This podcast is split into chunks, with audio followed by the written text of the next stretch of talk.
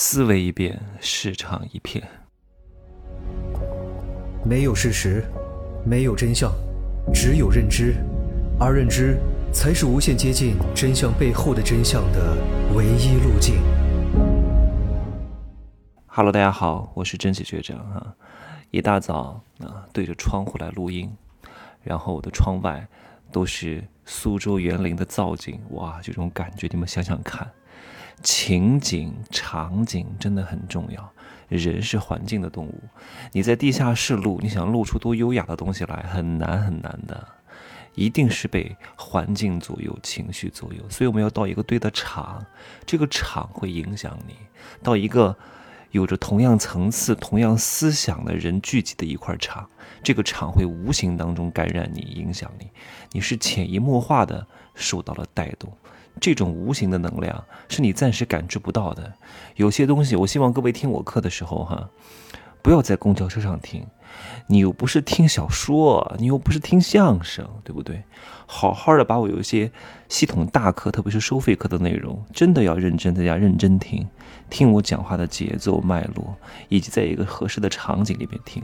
最好你找一个深山老林，或者是一个环境很优美的地方，什么事都不要干。啊，放着音乐啊，当然我这个课里面是有音乐的，听一听我讲的这些内容，你会发现吸收效果完全不一样。哎，你看那些啊神仙修炼，很少会在这些闹市当中去修炼的啊，很少，一般都会去一个清静优雅，然后周边环境特别好的地方，他要借场啊，借场是很重要的，借场借气借人啊，造船出海不如借船出海。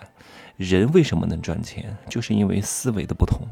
一个人能不能走得长远，就是看这个人能不能与时俱进。而与时俱进背后是什么？是思维的更迭，明白吗？我跟大家举个例子哈，这个例子你一听就明白。为什么有些人赚钱？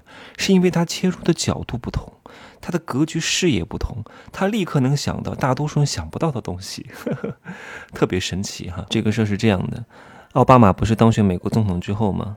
成名了，出名了啊，受到媒体关注多了，然后保镖也多了，二十四小时监控。然后作为奥巴马的邻居，想把这个房子卖了，他觉得哎呀，奥巴马的邻居的房子应该是可以卖，啊，卖出很多溢价的。结果挂出去没人买，于是他就打折、打折、打折，依然没有人买。为什么？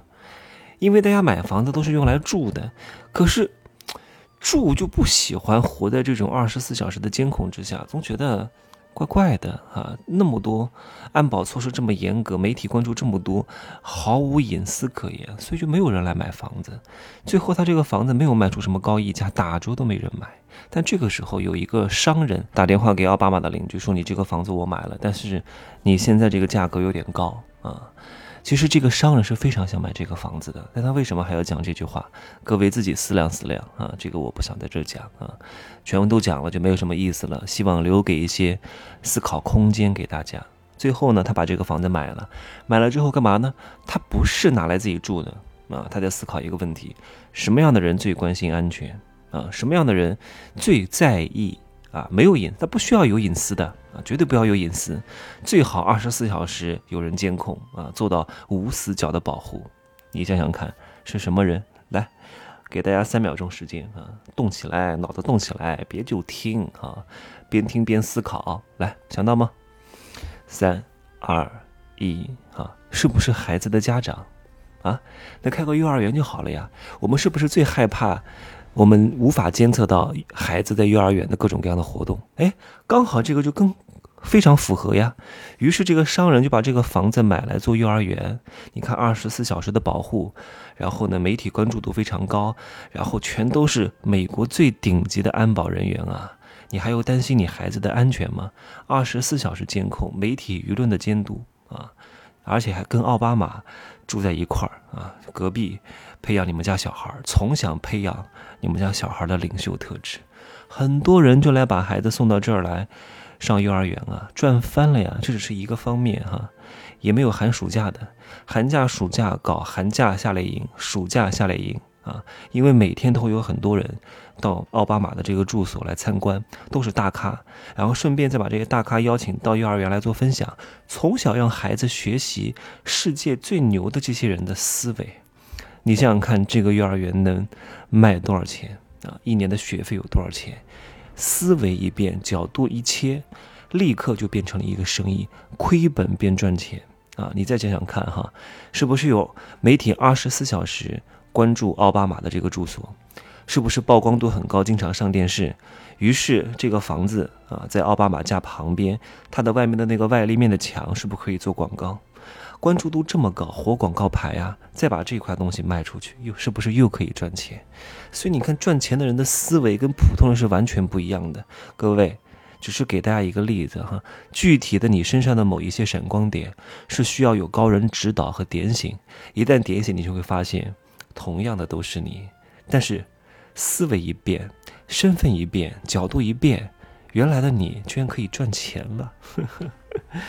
所以你赚不到钱，一方面是有你的原因，一方面是因为你在的环境，一方面是因为没有人告诉你你应该在什么环境，应该去展示哪一面，更好的配合这个环境，展示出一个真的你。好吧，希望这节课对你有帮助啊！可以加我的微信“真奇学长”的拼音首字母加一二三零，备注喜马拉雅，通过概率更高。再见啊！早上。就没有那么亢奋，好累啊！哎呀，我就身体都不行了，每天精力分散都好多，不就精力耗损都很严重。讲话、动脑、学习、运动、健身、拍视频，哎呀，累死了。特别是这两天还在出差啊，其实我的出差比在成都还忙啊，要拍的素材很多，摄影师要拍照，因为我都是住很好的酒店，所以酒店这些景啊，这些。人和景的融合啊，都得拍，所以更忙，好吧，就这样说吧，啊，赶紧挣钱啊，拜拜。